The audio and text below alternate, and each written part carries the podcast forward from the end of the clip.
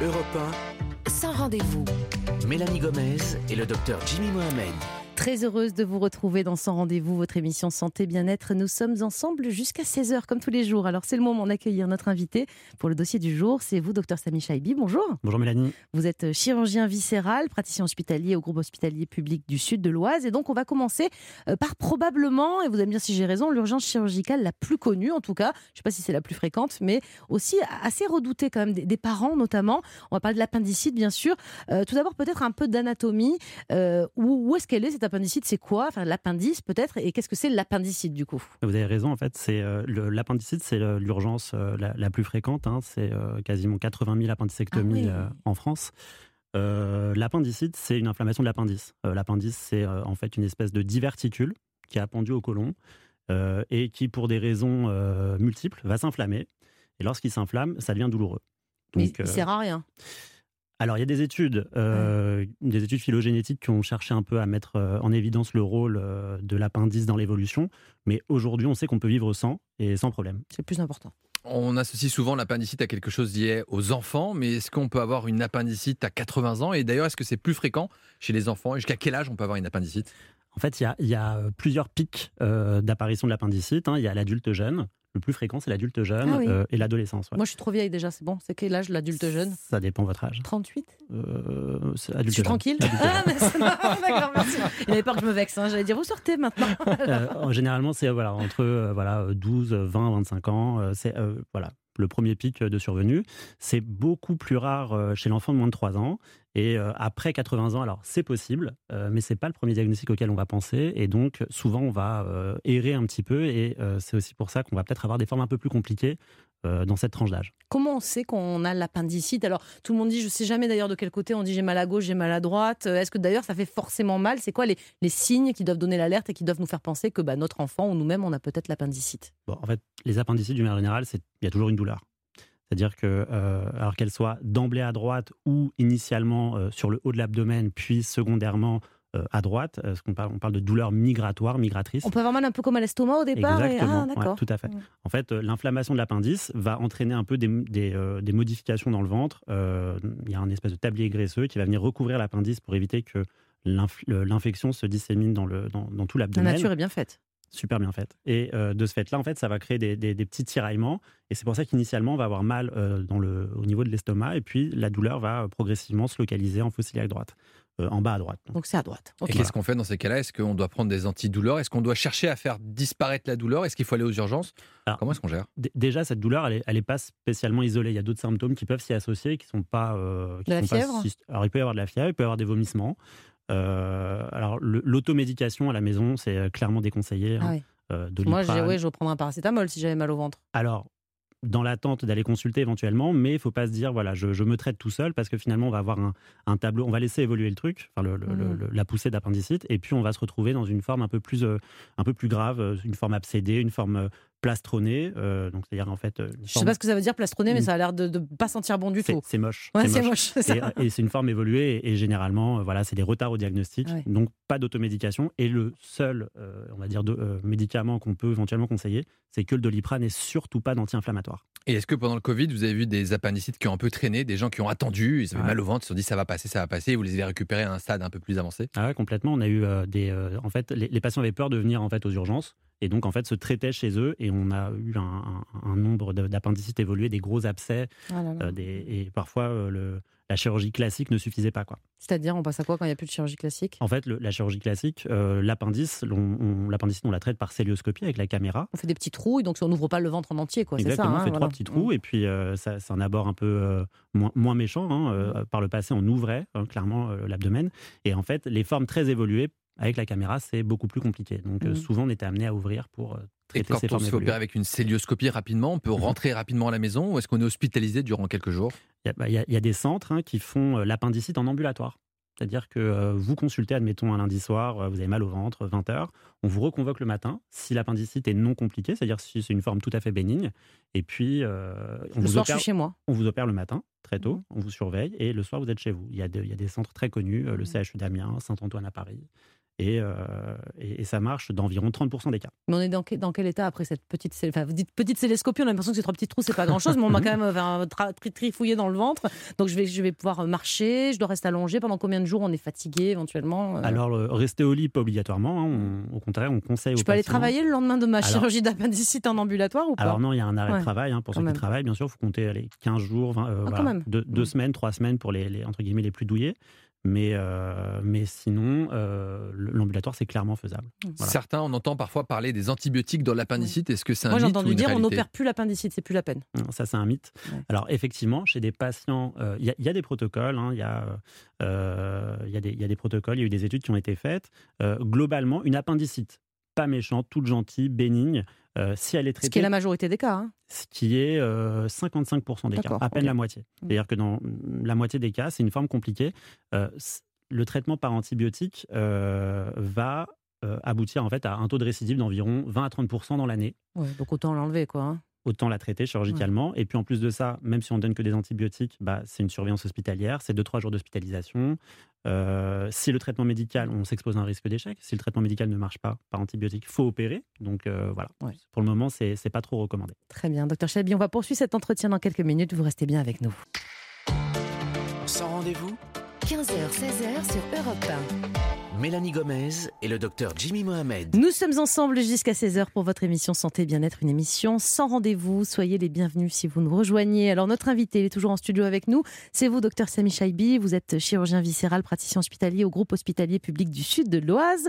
Euh, on va passer à une autre urgence ou plutôt à un autre organe. Je ne sais pas si c'est un organe d'ailleurs, la vésicule biliaire. Avant de parler de pathologie, de quand elle, ça coince finalement de ce côté-là, à quoi elle sert cette vésicule? Puisqu'on sait qu'on on en parlera après, mais on peut l'enlever. Et elle est où d'ailleurs? D'ailleurs, au niveau digestif, parfois on sait à peu près où est l'estomac, mais tout le reste, on ne sait pas trop. La vésicule, où est-ce que je la situe? Vous voyez le foie? Le foie, il est à droite. Ok, d'accord, Ok. oui, je vois. Sous les côtes à droite, bah, la vésicule, elle est sous le foie. D'accord, juste derrière. Donc c'est presque dans mon dos, un petit peu. euh, Euh, non? Devant non, Ouais, non, ouais, devant, D'accord, devant. Et, et par contre, euh, voilà, effectivement, la vésicule, c'est bien un organe. Et comme l'appendice, on peut l'enlever sans conséquence. C'est-à-dire que euh, si demain on vous opère de la vésicule et qu'on vous l'enlève, il n'y aura pas de régime, il y aura. Vous allez me dire, elle sert à quoi? Bah oui, c'est clair, si on peut l'enlever. Elle aide à la digestion. En fait, euh, la, la vésicule biliaire, c'est un sac. Qui, c'est pas elle qui fabrique la bile, hein, c'est le foie. On a tous euh, en tête, on se dit On vésicule biliaire, pensait, ouais. elle fabrique la bile. Non, c'est le foie. Mais c'est un, c'est un- un espèce de, de- de- de récipient Un peu creux, quoi, c'est ça? Du coup, c'est creux. Hein, ouais, c'est creux et mou. Mm. et qui, lorsqu'on va commencer à manger, euh, va recevoir un message de euh, chasser la bile qui est à l'intérieur pour aller aider euh, à la digestion, puisque la, la- la bile va être en fait chassée dans les intestins. D'accord, c'est très clair. Et du coup, quand on a un calcul, la bile va avoir du mal à s'évacuer, on va avoir mal. Et comment est-ce qu'on fait pour reconnaître une douleur de vésicule biliaire? Effectivement, au moment de la, au moment de la chasse biliaire, en fait, s'il y a un calcul qui est obstru, les voies biliaires vont se mettre en les, les voies biliaires vont se mettre en tension et donc en fait, euh, voie biliaire en tension, ça va créer des douleurs. Et cette douleur, en fait, alors il y a, plusieurs caractéristiques de douleur biliaire. hein. Il y a des douleurs euh, sans fièvre, des douleurs avec fièvre, mais c'est une douleur qui est généralement dans, euh, sous les côtes à droite. hein. On parle de d'hypocondre droit. Euh, et cette douleur, si elle dure moins de 6 heures, le plus souvent, il n'y a jamais de fièvre qui s'y associe. C'est-à-dire que le liquide biliaire n'a pas le temps de s'infecter, la vésicule ne s'infecte pas. On parle de colique hépatique. Et puis, au-delà de 6 heures, là, on passe dans, euh, dans, dans- on parle d'un autre diagnostic, on parle de cholécystite, c'est un mot un peu barbare, mais c'est l'infection de la vésicule biliaire. Là, ça devient une urgence chirurgicale qu'il faut traiter par antibiotiques et chirurgie. Alors, si jamais lors d'une échographie, on va dire de, de routine, même peut-être pour autre chose, on se rend compte bah, qu'il y a des calculs hein, ou des calculs, mais qu'on n'a jamais eu mal, qu'est-ce que vous allez faire? Vous allez dire hop, hop, hop, au bloc, je te l'enlève ou est-ce que ça peut attendre? Je sais pas. Bah, si on est malhonnête, on fait ça. Mais, euh, mais- d'accord. mais, un- un- en fait, euh, on parle de fortuitome, hein, c'est une découverte fortuite de calcul biliaire. Et euh, S'il sont est bien placé, machin, et qu'il gêne pas, qu'il fait pas mal, euh, asymptomatiques, on n'y touche pas. on s'en fiche. Ça peut toucher les enfants, ce genre de problème, ou c'est vraiment déjà quand on est un peu, un peu plus âgé? Ça peut toucher les enfants, certaines pathologies euh, qui, qui, qui amènent en fait ce qu'on appelle de l'hémolyse, c'est-à-dire de la, de, le- de la cassure de globules rouges, vont avoir. C'est des euh, cas bien particuliers. c'est des maladies assez euh, précises. Mais du coup, euh, si on a un calcul, que ça bloque, que ça fait mal, on atterrit à l'hôpital. Du coup, est-ce que comme pour l'appendicite, on va nous l'enlever en urgence pour nous libérer de tout ça ou est-ce qu'on peut attendre et traiter différemment? Alors, comme je vous le disais, en fait, si la douleur, elle, est, euh, elle dure moins de 6 heures, donc il n'y a pas de fièvre, on parle de colique hépatique, et dans ces cas-là, on programme un rendez-vous avec un chirurgien pour programmer euh, une chirurgie. On retire la vésicule biliaire de manière programmée. Si par contre, euh, on est euh, dans le cas où il y a de la fièvre, euh, on garde le patient et on traite, euh, on traite avec des antibiotiques et une chirurgie au cours de, euh, de- de la même hospitalisation. La chirurgie, c'est la même chose, c'est trois petits trous, vous n'avez pas besoin de m'ouvrir le ventre entièrement, on peut faire par cystoscopie Absolument. Ouais. Il y a un risque de devoir ouvrir, mais euh, c'est effectivement trois petits trous. Et, et du coup, euh, on la, on, on la retire comment la vésicule? Enfin, C'est une opération qui est compliquée. Est-ce qu'on ressort comme pour l'appendicite quasiment aussi rapidement à la maison? Ouais, c'est une chirurgie en fait qui se fait aussi en ambulatoire dans la plupart des cas. On fait Et quatre- Vous allez la sortir par le petit trou, vous la cassez à l'intérieur parce que je me dis après tout, bon, vous, elle n'a pas l'air d'être énorme de ce que vous avez décrit, plus petite que le foie, j'imagine, mais Absolument. elle fait quelle taille et ça sort vraiment par le petit trou ou ça, la- ça sort par le trou de l'ombilic qu'on fait Ah ouais. euh, pour mettre la caméra. 12 mm suffisent. D'accord. Ah oui, ah oui, c'est pas si. On peut sortir pas mal de choses d'un petit trou finalement. et on peut y rentrer d'autres choses. ah, ça c'est vous qui le dites. hein. Alors, est-ce qu'on peut, du coup, vous m'avez dit normalement sans vésicule biliaire, mais est-ce qu'il y a un régime particulier à adopter? Est-ce qu'on doit faire attention à des graisses? Que vous avez dit ça aide dans la digestion Donc, si on a Je plus pense de que votre régime alimentaire, Jimmy, n'est pas Ah, il est hyper pas bon. indiqué pour avoir une bonne vésicule biliaire. Mais On Ah. va voir ce que nous dit le docteur Shaibi. En fait, euh, sans Est-ce que le kebab pizza, c'est bien pour la vésicule? Bah, hier soir devant le match, mais sinon, euh, non, pour la vésicule, pas la peine. En fait, euh, euh, sans vésicule on peut avoir, euh, dans les premiers mois qui suivent ce qu'on appelle la cholécystectomie, c'est le nom euh, de l'intervention, lorsqu'on retire la vésicule biliaire, pendant quelques mois, on peut avoir un peu de diarrhée, Mhm. mais après, tout se met progressivement, tout seul dans l'ordre, et euh, il n'y a aucun régime particulier. On mange pour éviter d'avoir des calculs éventuellement. Là, il y a des conseils éventuellement en prévention, on va dire en plutôt? prévention, ouais, effectivement, on évite tout ce qui est un peu gras, euh, tout ce qui euh, Un bon très- régime méditerranéen avec des légumes, finalement, c'est bon pour toute la santé, mais aussi pour la vésicule, c'est En ça? fait, les, les calculs, dans 80% des cas, sont faits de cholestérol. Ah oui, donc c'est Voilà. le gras, quoi, clairement, que la vésicule. Et elle donc après pas. un épisode, on peut imaginer, c'est négocier avec le chirurgien, je fais un épisode, mais derrière j'ai compris qu'il fallait changer les choses, je perds du poids, mon mode de vie change, on peut peut-être éviter l'intervention ou c'est... Pas du tout. En Ah fait, Non, non, euh, laissez tomber, dès, Jimmy. dès l'instant où votre vésicule a été symptomatique une fois, on Ouais. sait qu'elle le ressera à nouveau. Donc dans ces cas-là, il faut pro- procéder à la, à la chirurgie. Et on peut continuer de manger des kebabs, donc c'est la seule chose que je voulais entendre. Ouais, je suis pas sûre que j'ai Non, il a pas dit non, ça, vous avez fait une conclusion euh, bizarre, hein, Jimmy. Bon, allez, docteur Chavi, ne bougez pas, bien sûr. On va continuer cet entretien dans quelques minutes.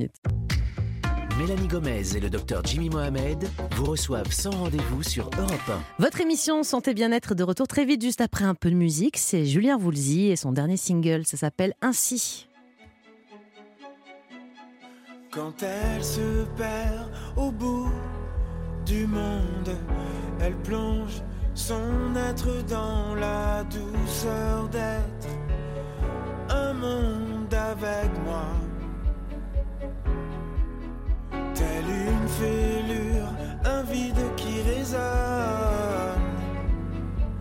Dans son âme, une vague alarme.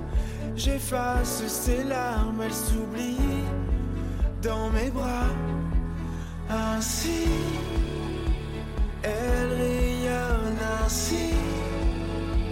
Je frissonne ainsi. Papillonne oméga contre moi. Mon oméga,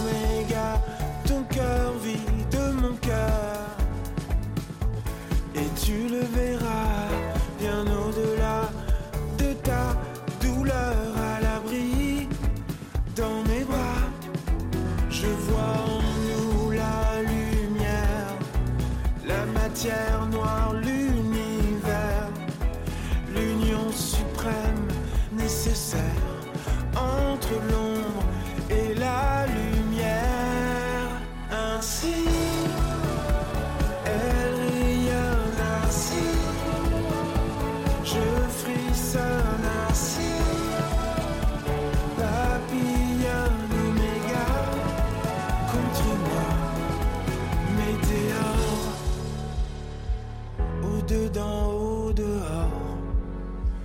Laisse faire l'hydrogène.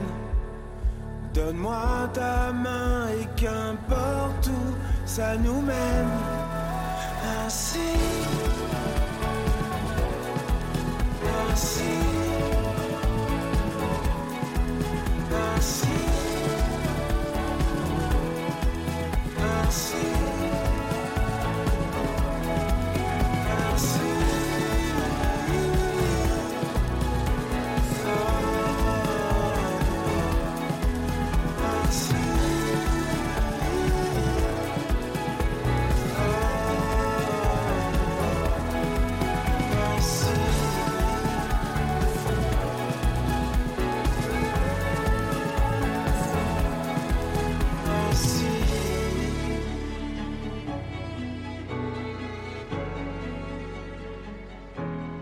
C'était le chanteur Julien Voulzy sur Europe 1 avec son dernier single Ainsi.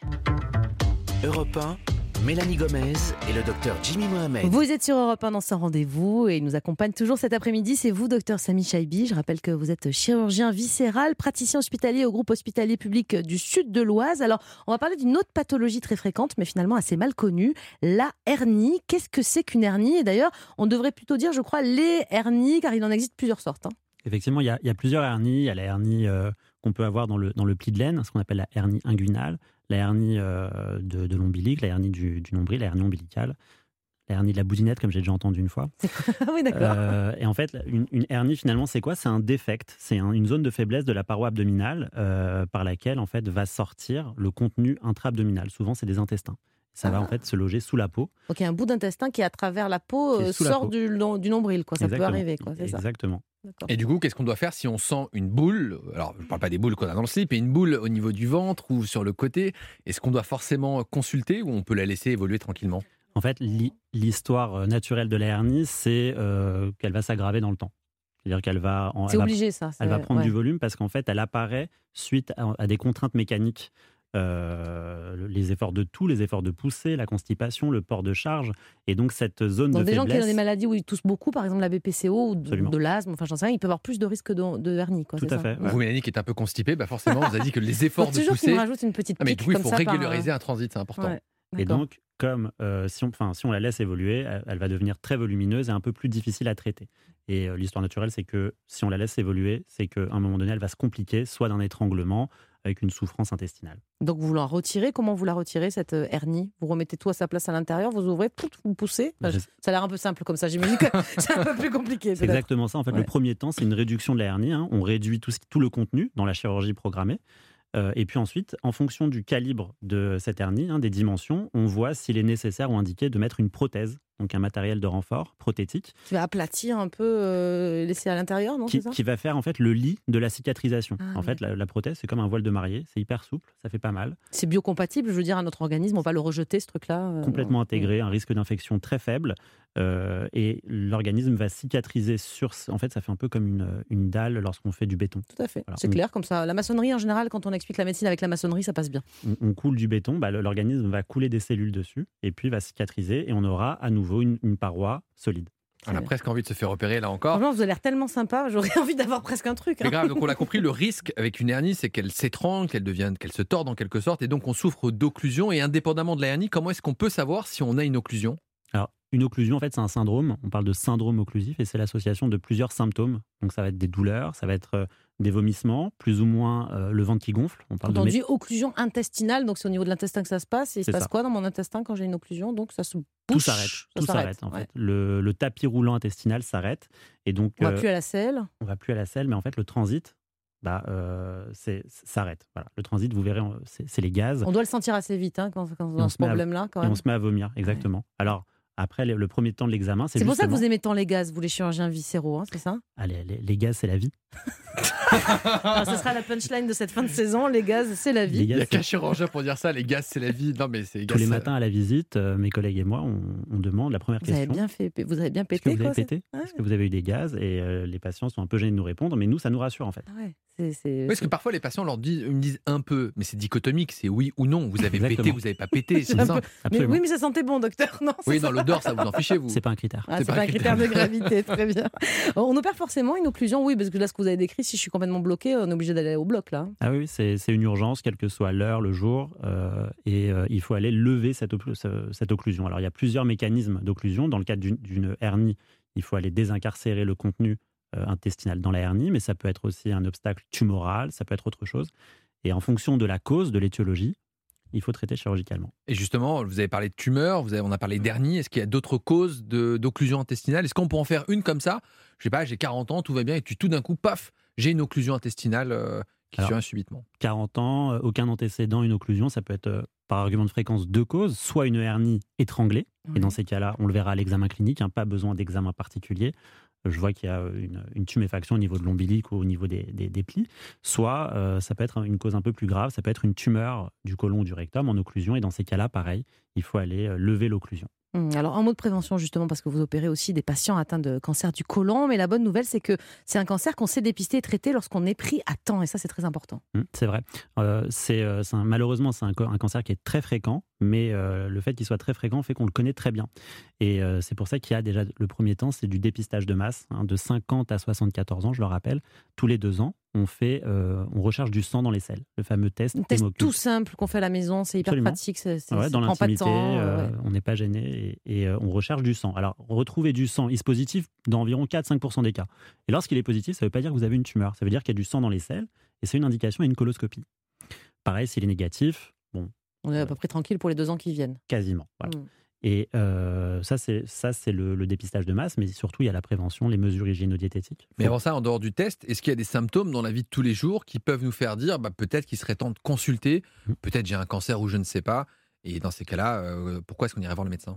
Alors, si euh, on part sur l'hypothèse d'un cancer du côlon ça, et qui devient symptomatique, c'est que la lésion devient euh, assez volumineuse. Alors, les symptômes, ça peut être du sang dans les selles, on parle de rectoragie, mais ça peut être une alternance, on parlait du transit tout à l'heure, de diarrhée, constipation. Ça, c'est un faux transit. Ça veut dire que la tumeur, en fait, est préocclusive.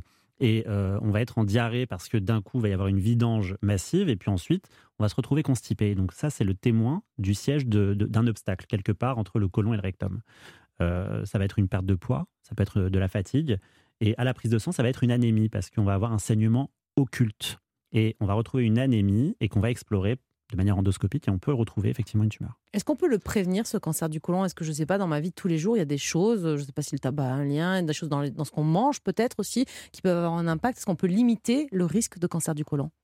Euh, bien sûr, il y a, bon, vous connaissez la campagne, hein, 5 fruits et légumes par jour, donc c'est effectivement des fruits, des légumes, euh, pas trop de viande rouge. Euh, Ça, le- on sait, hein, il y a un impact, c'est quasiment prouvé aujourd'hui, hein, c'est prouvé. La viande rouge, oui, parce Ouais. qu'en fait, la viande rouge, elle est riche en fer. Et le fer, en fait, va être pro-oxydant. Il va oxyder un peu nos cellules. Et on donc, peut manger un petit peu quand même. jusqu'à 500 grammes par semaine. Voilà. Bon, ça, Donc, ça va, avec ça, il n'y a pas de risque. Et le sport, le tabac, faut éviter le tabac, faire du sport, au moins 30, 30 minutes, trois fois, deux, trois fois par semaine, ça serait bien.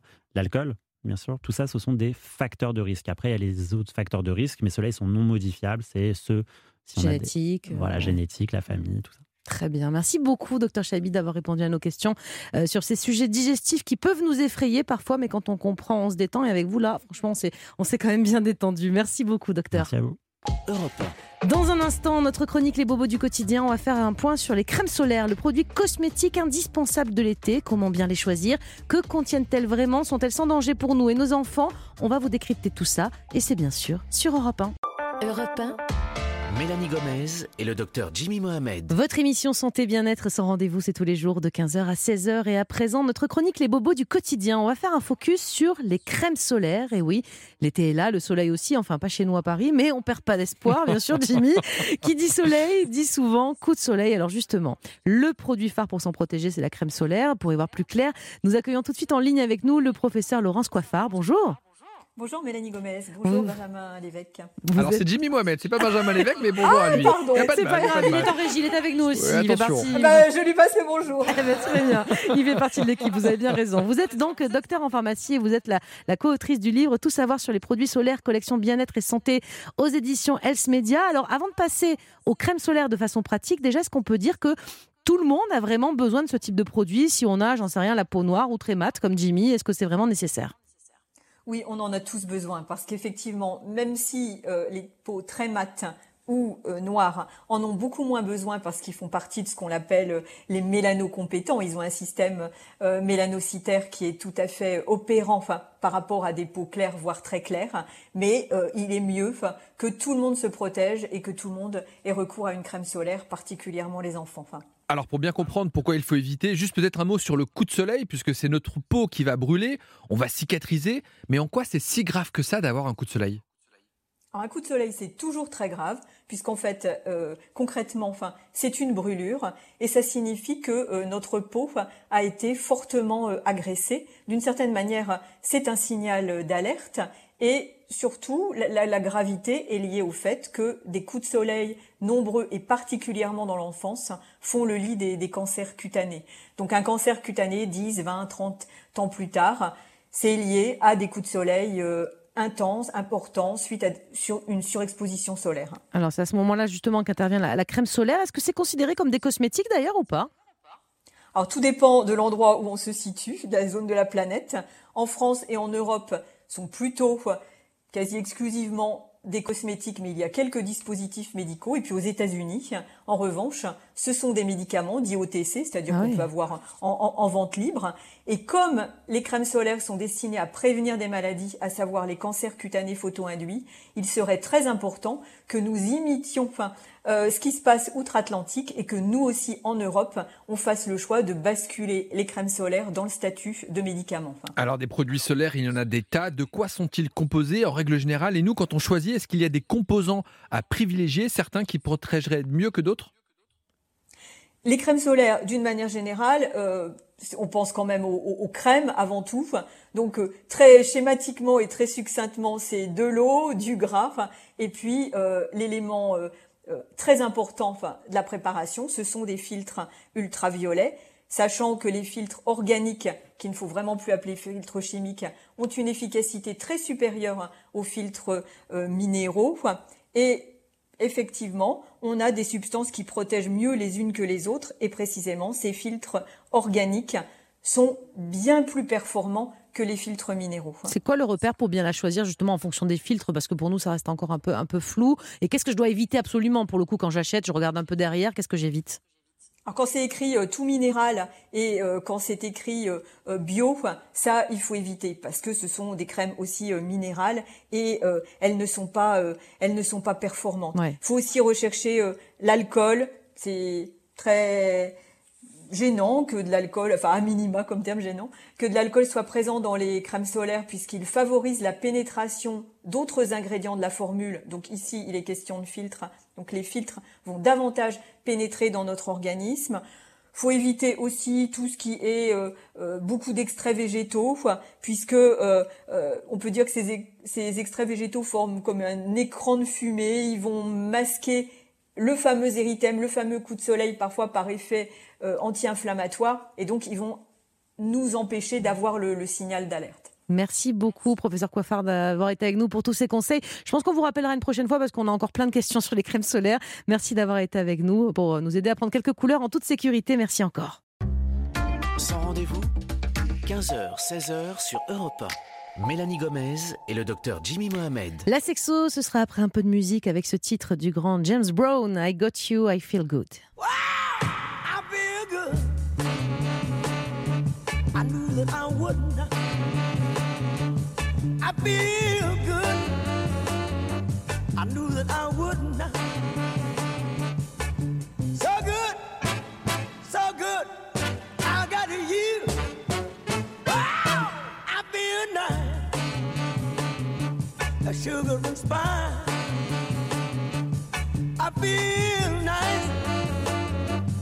Sugar and spice.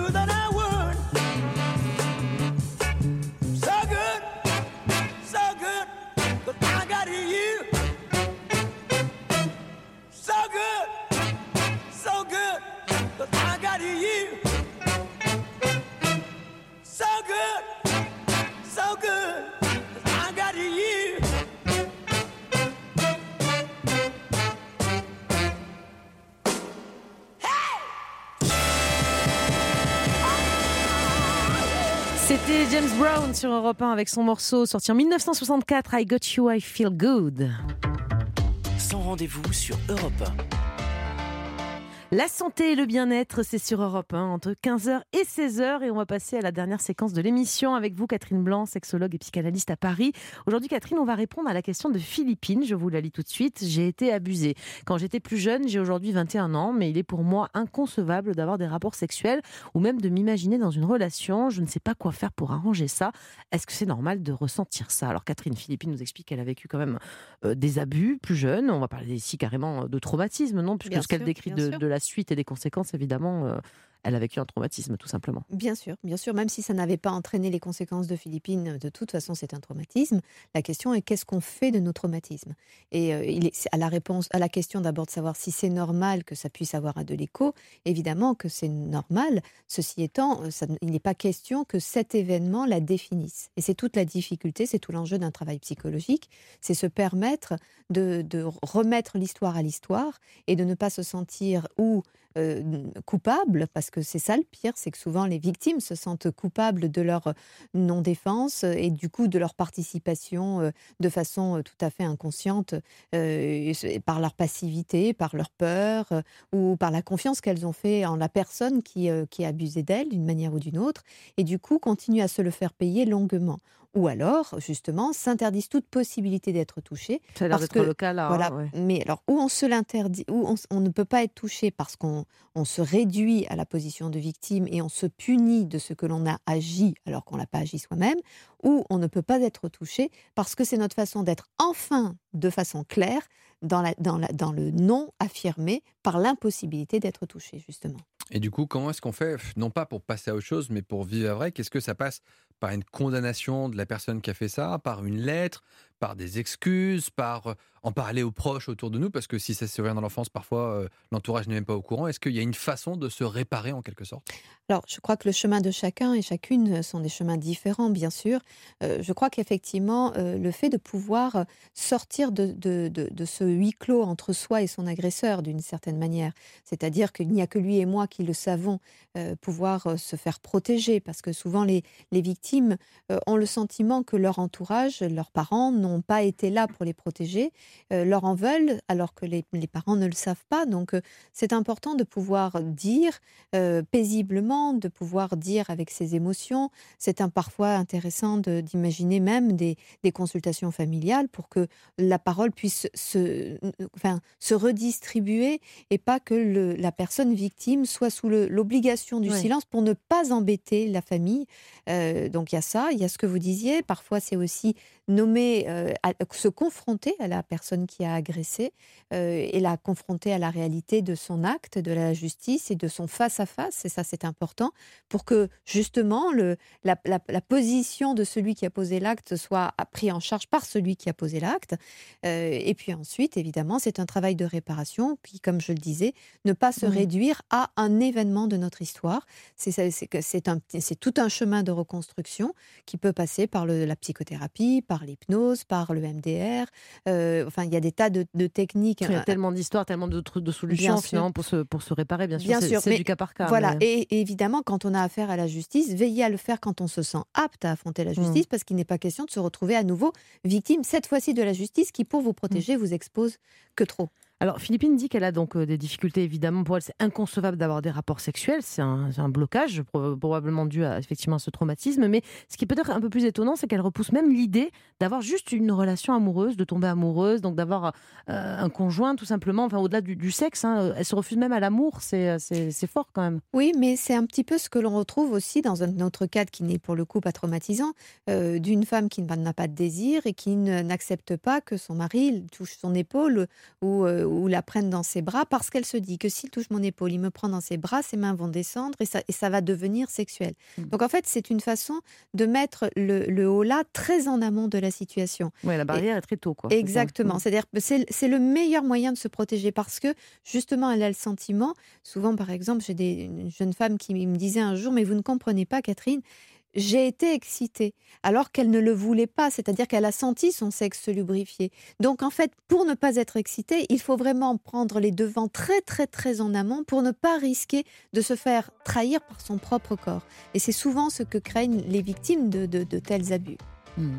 Merci beaucoup Catherine pour euh, tous ces conseils. On revient bien sûr demain à la même heure sur Europe 1. Merci de nous avoir suivis.